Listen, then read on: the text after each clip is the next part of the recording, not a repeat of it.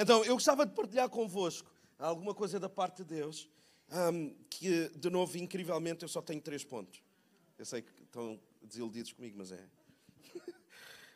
um, então, toda a história do povo de Israel é uma história meio cíclica, ok? Deus liberta o povo, o povo ganha o sabor da liberdade, o povo perde-se com a idolatria, ingratidão, não liga mais a Deus, então vem uma grande catástrofe, seja o que for que acontece, ou eles são capturados por um outro povo, são conquistados, etc. Depois eles arrependem-se, buscam a Deus, Deus perdoa-os, Deus liberta-os, e de novo o que é que eles fazem? Como nós fazemos? Voltam à idolatria, voltam bababá, aos mesmos erros. Depois o que é que acontece? Arrependem-se, buscam a Deus, Deus, no seu infinito amor, Ele perdoa e volta, e volta tudo ao mesmo, é uma história cíclica. Mas eu gostava de vos levar ao início dessa história cíclica. E sabem, ah, uma das coisas interessantes que nós temos na nossa vida é que nós olhamos para os exemplos do Antigo Testamento e nós não os temos que repetir. Nós olhamos para as histórias do Antigo Testamento com base em Deus diz assim: Eu vou-te mostrar os erros para que tu não tenhas que cometer esses erros. Eu vou-te mostrar com uma forma antecipada para tu te libertares disso, está bem? Então o que nós vamos aprender é isso. Então o povo ele é liberto do cativeiro do Egito, ele está no deserto, ele de novo é incrédulo, etc, etc, e Deus começa a cuidar do povo. E a certa altura, Moisés morre, e então um outro líder se levanta, um novo pastor naquela congregação que se chama uh, o povo de Deus. E este novo líder, que se chamava como? Quem é que sucede a Moisés? Obadia? Não. Josué, ok? Josué é o novo pastor interino. Então acontece o quê? Deus continua a enviar o maná. o maná. O maná é uma comida milagrosa que cai do céu todos os dias e o povo não tem que trabalhar para comer. Ou seja, aquilo cai do céu e o que eles fazem não é colher, é recolher. Eles recolhem a comida, aquilo dava para assar, dava para fazer waffles, dava para fazer, do tipo era taco maná à tarde, depois era, sei lá, como é que é? Mac maná. Havia maná para todo, todo o gosto. Mas agora vejam isto, Josué capítulo 5, versículo 12, vocês acompanhem aqui, escusam de abrir, está bem? E diz assim, no dia a seguir, depois de comerem do produto da nova terra, ou seja, eles chegam a uma nova terra e eles não têm que fazer nada, eles começam a comer daquela terra, ok? Depois que comeram do produto da nova terra, o maná cessou. Sabe, esta comida milagrosa deixou de existir. Não caiu mais o maná. Eles tinham que trabalhar para comer. Antes não, era uma forma milagrosa, Deus sustentabilizava aquela nação através do quê? De milagres. Toda vez que eles comiam maná era de uma forma milagrosa, mas agora não há mais maná. Eles comem da terra e o maná cessa. Mas aquele ano comeram das novidades da terra de Canaã. O primeiro ponto que eu tenho para partilhar convosco é alguma coisa que acontece em nós, uma ambiguidade à qual eu chamei novo versus antigo. Ou seja, a forma antiga tinha a ver com o maná. O maná descia e eles estavam habituados a comer dessa forma. Eles não tinham que se esforçar. Tudo caía do céu, literalmente. A comida. Eu não sei se vocês às vezes já usaram essa expressão. Okay, esta pessoa deve pensar que o, que o dinheiro cai. Ou, ou na, como é que é? Nasce em árvores? Cai cai do céu. Literalmente o milagre caía do céu, mas o milagre cessou. E então agora há uma nova forma. Há o novo versus o antigo. Há uma nova forma. Não é mais através de um milagre, é através deles terem que fazer e pôr a mão na massa. E eu escrevi assim: o maior perigo para o novo mover de Deus na tua vida é o antigo mover. Engraçado isto. O maior perigo para tu não perceberes o novo mover de Deus está relacionado com o antigo mover. Tu achas que Deus tem que se mover da mesma forma como ele se moveu no culto passado. Tu achas que Deus tem que se mover como Ele moveu-se na tua vida há 5 anos atrás, há 10 anos atrás, na altura que tu te converteste. Tu achas que tem que ser, Deus está obrigado a repetir as fórmulas na tua vida porque ele fez de determinada forma no passado, então torna-se previsível. Ele tem que fazer. Mas o que é que Deus faz? Deus é imprevisível. É como se Deus dissesse assim: tu estás a ser sustentado de uma forma milagrosa. Estou. Eu fiz um milagre na tua vida. Fiz. Agora é uma nova fase. Agora tu não podes mais viver à procura do milagre e ficares preso ao antigo mover. Não, Deus é um Deus de coisas novas. Será que tu reconheces o novo que Deus está a fazer na tua vida? Ou tu ainda estás preso lá atrás a uma qualquer experiência? Será que nós reconhecemos que Deus está progressivamente a revelar-se de maneiras novas? E se nós não tivermos condição, porque estamos presos lá atrás. Ouçam, há pessoas que estão presas há 10 anos atrás. As experiências tiveram há 10, 20. Não é só com o Senhor, é uns com os outros. A vida muda. Existe uma fase da nossa vida em que a provisão espetacular de Deus precisa dar lugar a uma direção mais madura e um método mais profundo. Eles só recebiam, recebiam. Deus diz: Ok, acabou, secou. Agora vocês têm que plantar. Vocês vão ter que plantar e vocês vão ter que colher. Têm que fazer a obra. Sabe o que é que eu mais ouço? É pessoas que me pedem aconselhamento quando a resposta está nas mãos da pessoa. É das coisas que mais me levam a pensar assim: por é que esta pessoa está a pedir oração sobre um assunto que depende exclusivamente dela? Ah, pastor, nós estamos com problemas no casamento. Ok, toda a gente tem, é, é legítimo, vamos ajudar. Okay. Só que eu começo a perceber que é a mulher que é super obtusa, não abdica de nada, e o homem não se impõe e aquilo dá buraco. E eu o que é que eu tenho de fazer? Eu vou orar por aquilo. Eu vou orar. Mas melhor que orar é o quê? É sentar com os dois e dizer assim: olha, tu tens que ser mais querida para o teu marido, tu não podes castrar o teu homem. Tu tens que ser mais. Vocês estão a perceber o que eu estou a dizer, tá? Os homens agora nem falam. Porquê? Porque está na mão deles mudar isso. Ou eu chego ao pé de um homem e digo assim: Olha, ah, estamos com problemas no casamento. E eu sei que ele é um frio castrador da mulher, não dá um elogio, não é capaz de agradar a mulher. Eu vou orar, eu vou orar, mas eu vou sentar com eles e vou dizer assim: Não esperem o maná descer do céu quando vocês têm que pôr a mão na massa. O vosso casamento depende exclusivamente da vossa postura. Ah, pastor, eu estou preocupado com o meu filho. E depois eu vou ver o estilo de educação e eu é que tenho que ensinar o pai a ser pai. Eu não vou ensinar isso. Eu costumo dizer, eu não sou pai das pessoas que estão na igreja, eu sou pastor. É diferente. Eu posso me comportar como um pai espiritual, mas na verdade eu não sou pai. Eu não tenho que dar a educação a dizer como é que tu vais educar. Eu não faço isso. Eu quero que as pessoas dão educação em casa. Cada um dá a educação que quer. Agora, na igreja, há muitos problemas com os quais, ou pelos quais nós estamos a orar, que dependem de nós. Eu já disse isto e eu volto a dizer. Deus é o Deus do impossível. Mas ele conta que nós façamos o possível.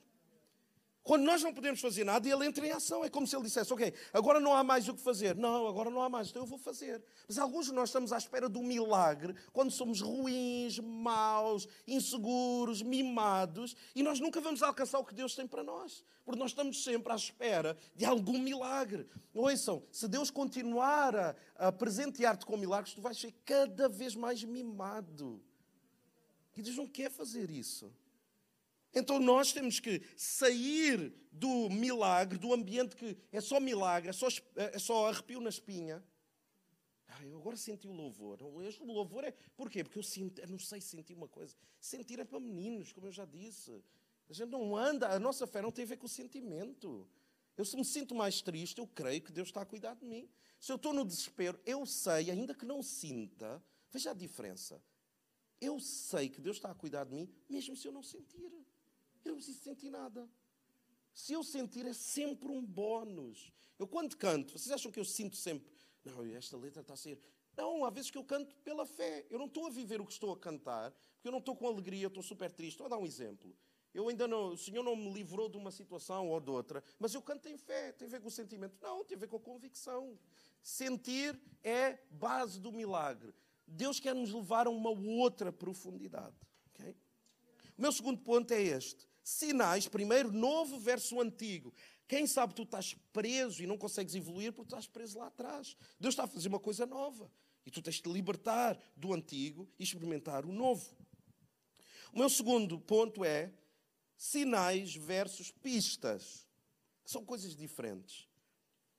Crianças pedem Desculpem, crianças precisam de sinais.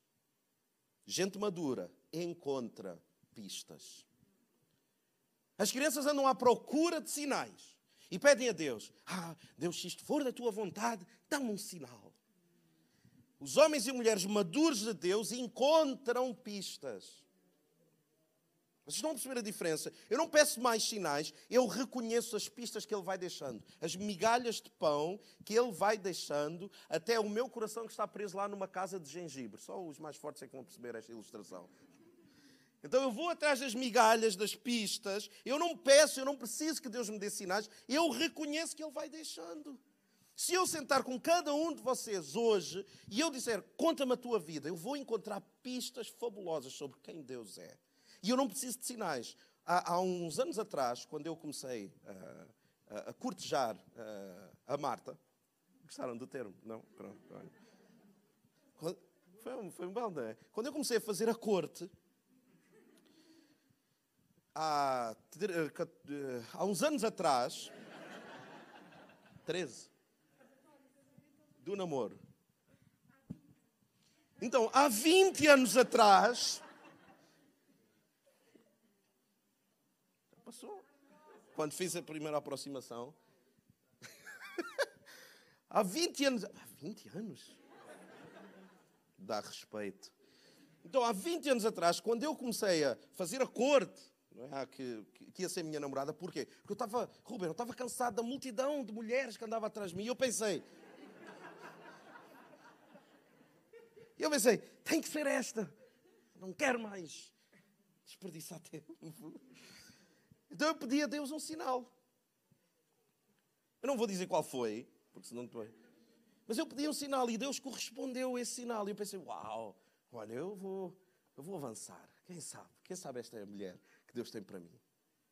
Mas isso foi há 20 anos atrás.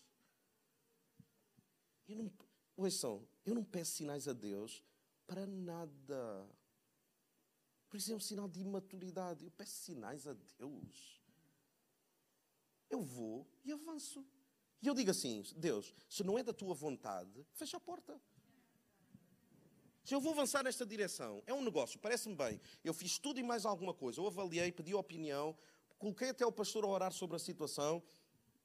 Parece-me. Vai contra as Escrituras? Não vai.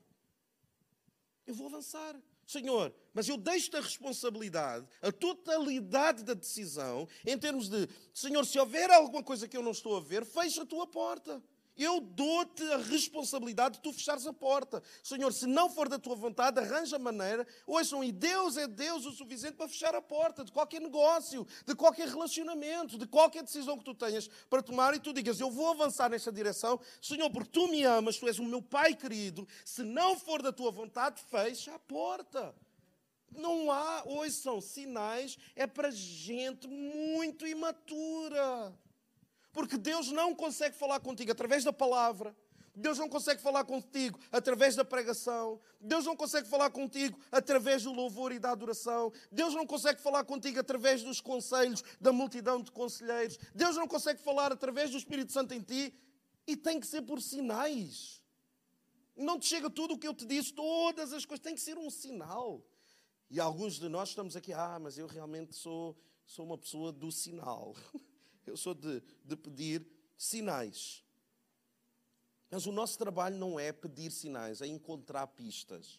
Por isso é que quando eu, eu avanço e eu dou autorização total, Senhor, se é para fechar esta porta, fecha. Eu sei quando Ele está a fechar a porta. Eu noto, eu sei que aquilo é uma pista, que aquilo não é para mim.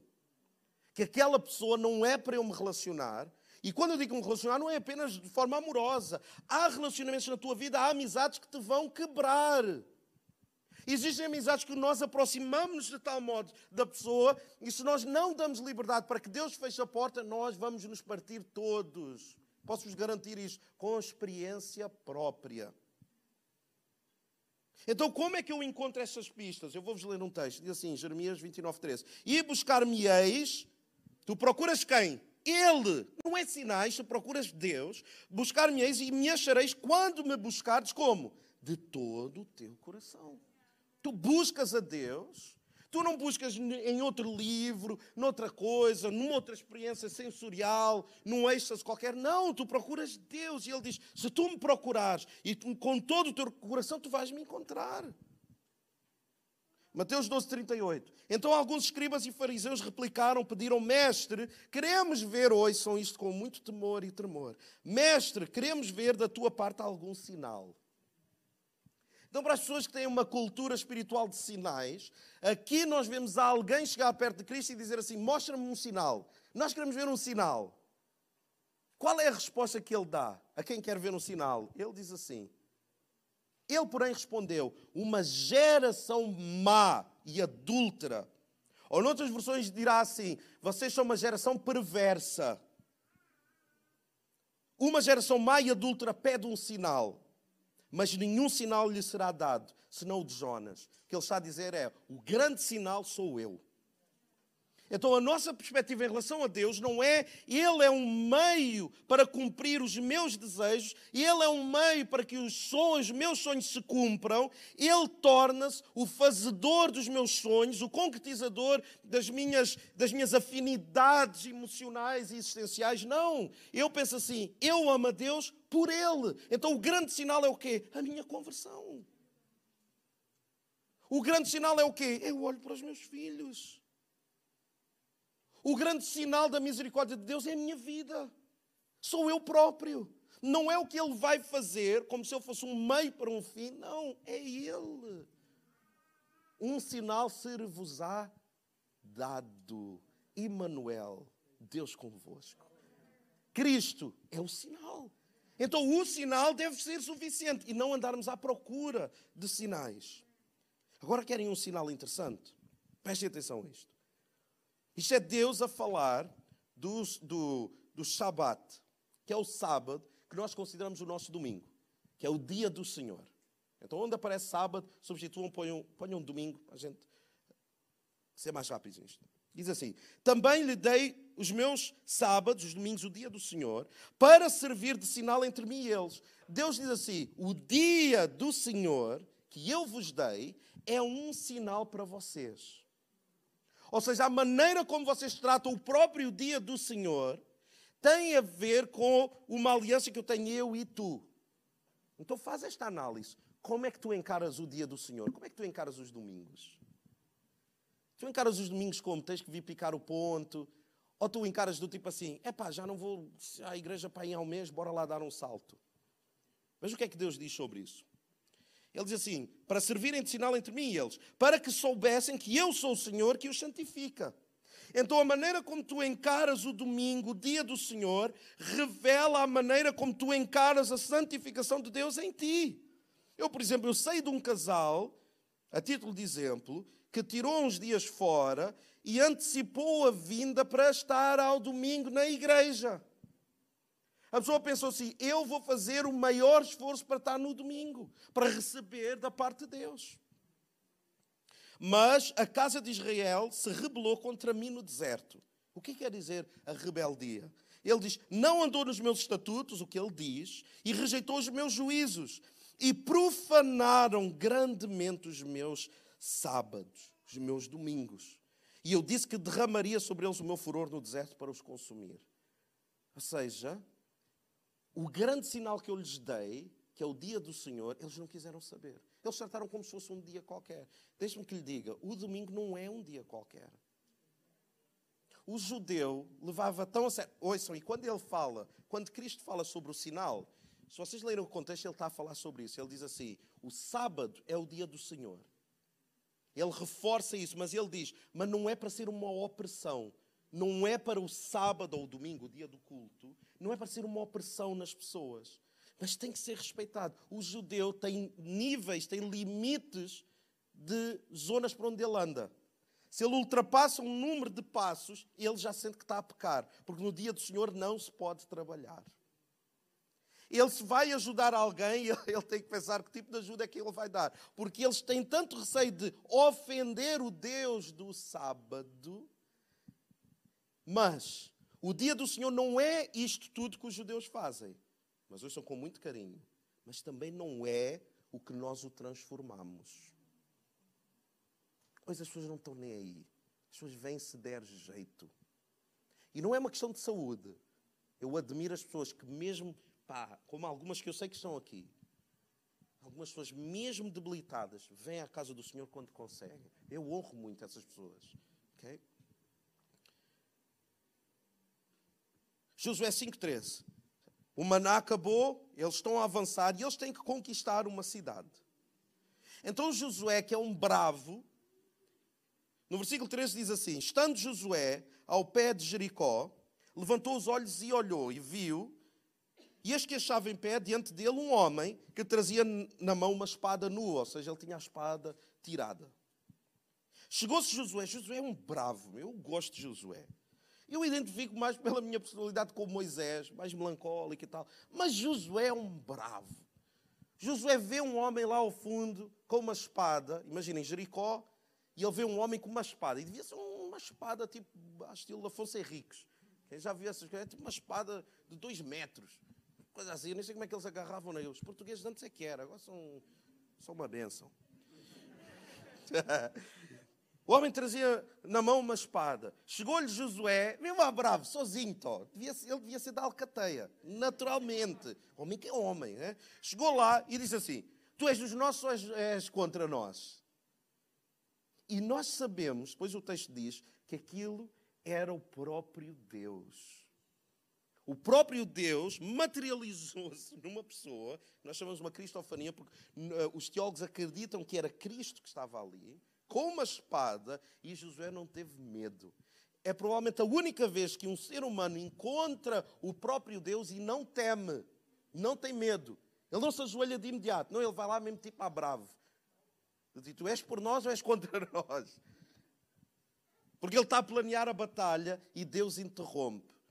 Essa é uma das interrupções mais bonitas na nossa vida. É quando nós nos preparamos para uma batalha e Deus interrompe os nossos planos. Nós estamos a planear tudo, Deus de repente aparece, e foi o que aconteceu. Escrevi assim: ou estás a sair de uma batalha, ou estás no meio de uma batalha, ou estás a caminho de uma batalha. Porque a vida é constantemente uma batalha. Então ele pergunta: Tu és por nós ou contra nós? E vejam a resposta do anjo do Senhor. Respondeu ele: Não. Isto faz alguma lógica. Tu és por nós ou contra nós? E ele diz: Não. Como assim não? Isso não é resposta. Mas ele diz: Eu sou o príncipe do exército do Senhor e acabo de chegar. Então Josué se prostrou, ele reconheceu a majestade, com o rosto em terra, o adorou e disse-lhe: Que diz o meu Senhor ao seu servo? Ele reconheceu: Ok, eu estou perante alguém que é maior do que eu. Ele diz: O que é que, o que, é que tu queres que eu faça? Versículo 15: Respondeu o príncipe do exército do Senhor a Josué: Descalça as sandálias dos pés, porque o lugar onde estás é santo. E Josué fez isso. Sabem porquê? Porque onde Deus está, torna-se lugar. Se eu carrego a presença de. Ouçam, se eu carrego a presença de Deus em mim, onde Deus está, onde eu estou, torna-se o quê? Um lugar santo. Não é por mim, é por Ele que vive em mim. Mas no Novo Testamento nós temos outra expressão. Não é mais tira as tuas sandálias porque estás em, em terra santa. Não é. É mais ou menos assim. O que estava morto está vivo. Então deem-lhe um anel, deem-lhe uma capa, tragam-lhe umas sandálias. Enquanto no Antigo Testamento nós somos chamados a tirar as nossas sandálias porque estamos em lugar santo, o pai da história do filho pródigo não faz isso. Ele diz: tragam-lhe as sandálias, porque onde ele está torna-se lugar santo. Então o que Deus está aqui a provar é que Deus está conosco mesmo antes da batalha.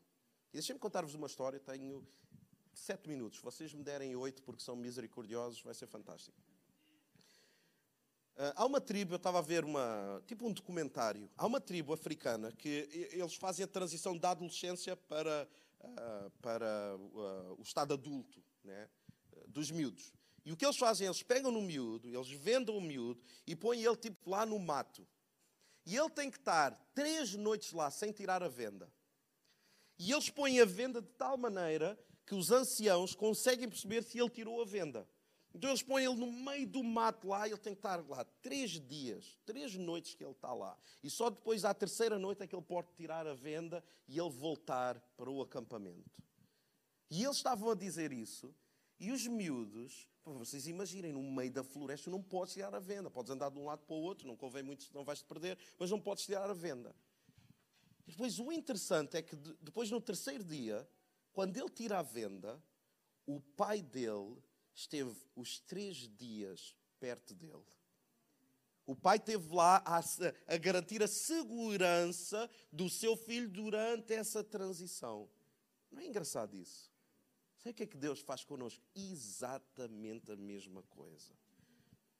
Nós vamos por fé, nós não estamos a ver nada, nós temos uma batalha à nossa frente que nós não entendemos como é que vamos vencer. Seja essa batalha uma depressão, um estado de saúde diferente, finanças, seja o que for. E nós parece que estamos sozinhos, porque nós não ouvimos ninguém, parece que ninguém está à nossa volta. Mas este é um exemplo de que Deus, Ele está sempre conosco. E lá mais para a frente, veja o que é que diz, eh, capítulo 6, versículo 1, e eu vou terminar. Esta cidade chamada Jericó, que Josué tinha que conquistar, ele tinha todos os planos, toda a estratégia. E diz assim: Ora, Jericó estava rigorosamente fechada por causa dos filhos de Israel. Ou seja, eles tinham medo dos filhos de Israel. Porque eles diziam assim: pá, esta malta, Deus cuida muito deles. Eles são mesmo de Deus. E Deus fez coisas fantásticas. Então eles ficaram com, em bom português, com miúfa. Ficaram com medo do povo de Israel. ok? Parece uma, uma história de alguém que. Um homem que orava muito, um homem de Deus. E tudo que ele orava, ele era muito poderoso na, na oração. Um, e uma vez ele foi comprar um edifício. Já contei esta história, mas vou contar de novo. Ele foi comprar um edifício. E ele chegou lá ao pé do agente imobiliário, mas já há muitos anos atrás. E ele disse assim: quanto é que isto custa? E ele disse: 300 mil euros. E ele disse: é, dou 100 mil. E ele disse: eu não vou aceitar, você é maluco. Isso é ridículo, tu custa 300, você está-me a dar 100. E ele, então está bem, então não como, não como. Chama-se. Moody, eu acho que foi o. Moody. Um, entretanto, esse agente imobiliário chega lá, tal, na, na empresa, e o chefe dele, ele disse, olha, alguém foi lá ver aquele sítio? Ele disse, sim, foi um tal de. Moody. E ele, o. Moody foi ver um sítio. Sim, ele ofereceu 100 mil. Ele ofereceu dinheiro. E o chefe disse, e tu aceitaste? Ele disse: Não, eu não aceitei, menos de metade.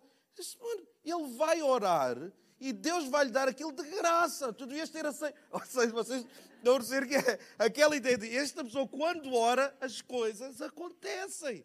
Então o povo de Jericó tinha medo do povo de Israel, porque realmente quando eles clamavam a Deus, Deus fazia alguma coisa.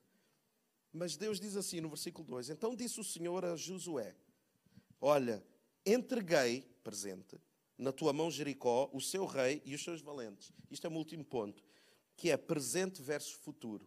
Quando nós não procuramos mais sinais, Deus consegue falar conosco de uma forma que só Ele pode fazer. Ele diz assim: Olha, entreguei, entreguei, passado, na tua mão Jericó. Só que eles ainda não venceram lá. Estão, estão a imaginar o que é? Josué está a preparar-se para a batalha. E Deus diz assim: Eu já, já ganhaste. Como assim já ganhou e nem, nem combati? Como é que Deus fala acerca do futuro como se já tendo acontecido no passado? Vocês estão-me a acompanhar ou estou-vos a perder? Okay? Só quem está a perceber diz amém. Ok. 13. Estão com atenção à pregação. Então, quando nós não procuramos mais sinais, Deus consegue falar das coisas que ainda não aconteceram, como já tendo acontecido, porque Ele confia, vamos dizer desta forma, Ele confia que nós vamos perceber o que Ele está a dizer. Portanto, deixem-me dizer-vos como porta-voz da parte de Deus: Tu és amado. E tu vais ser amado até ao fim. Não há nada que tu possas fazer que faça com que Deus te ame menos. O que Deus diz é: Eu vou ser contigo até ao fim. Ah, mas Deus, eu, eu ainda nem estou nesta situação, não, eu estou contigo até ao fim. Então a maturidade que nós devemos ter é de perceber o que é que Deus nos está a falar. Se não consegues ouvir ainda Deus no teu coração a falar, é porque tu ainda andas à procura de alguma coisa. E tu andas tão à procura que tu não o consegues identificar no teu dia a dia. Então Deus fala acerca de uma coisa que ainda não aconteceu, como se já tendo acontecido. E eu termino dizendo isto. O que é que acontece quando Deus fala acerca de alegria e tu estás deprimido? O que, é que acontece com o que Deus fala não tem absolutamente nada a ver com aquilo que tu estás a viver? O que é que tu fazes quando o que Deus fala não é o que tu estás a ver a acontecer na tua vida? Deus diz assim: vai correr tudo bem. E o que tu estás a ver na tua vida é que está a correr tudo mal. Tu vês Deus a prometer assim: Eu vou cuidar de ti, vai correr tudo bem. Mas o que tu, o que tu ouves é vai correr bem, mas o que tu vês é que está tudo cada vez pior, cada vez mais embrulhado, cada vez mais dificuldade. O que é que nós fazemos quando o que nós ouvimos de Deus não corresponde ao que nós estamos a ver? Deixem-me responder a isso. Nós queremos apenas. E nós dizemos, Senhor, eu não estou a ter fé para aceitar isso. Acrescenta-me fé. Ajuda-me na minha fé. Eu não estou a conseguir ver isso acontecer. Dá-me mais fé. Não é vergonha nenhuma pedir mais fé. Os próprios discípulos pediram mais fé. E eles estavam com o próprio Cristo. E eles disseram: Senhor, acrescenta-nos fé. Então, quando não precisamos de sinais, Deus aparece e nos revela como vencer em fé as situações da nossa vida. Só que nós pudéssemos ficar de pé juntos, está bem?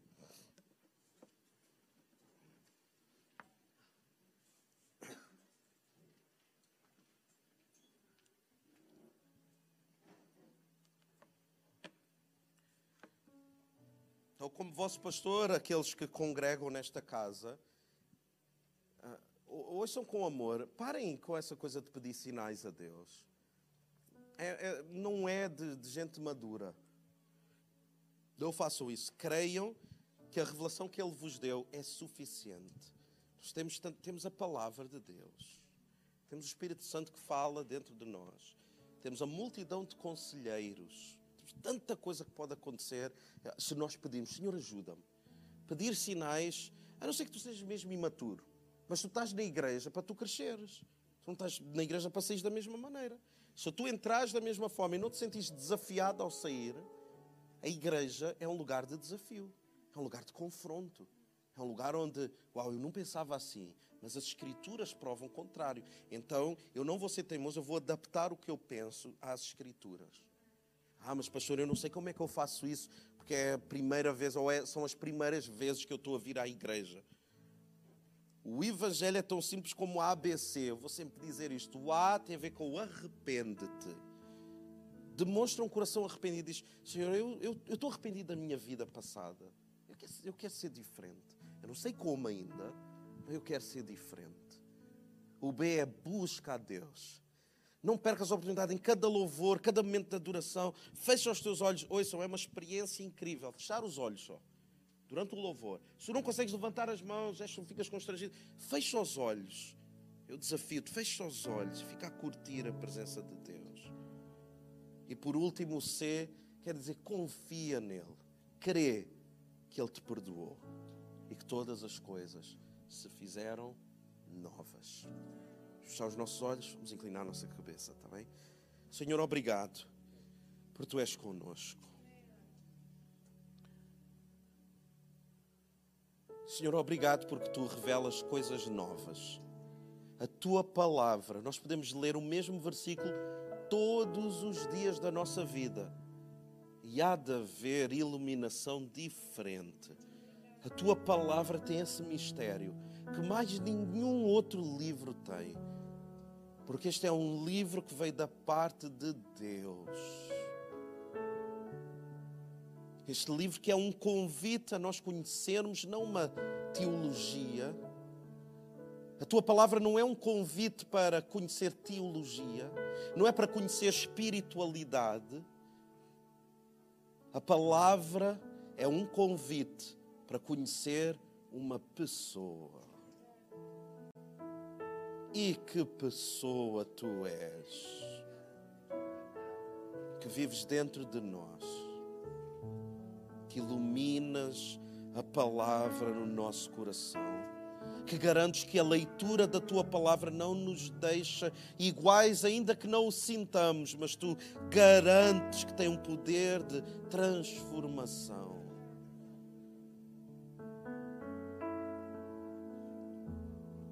Desprende-nos do antigo, das nossas convicções antigas, dos nossos medos antigos, do nosso amor antigo.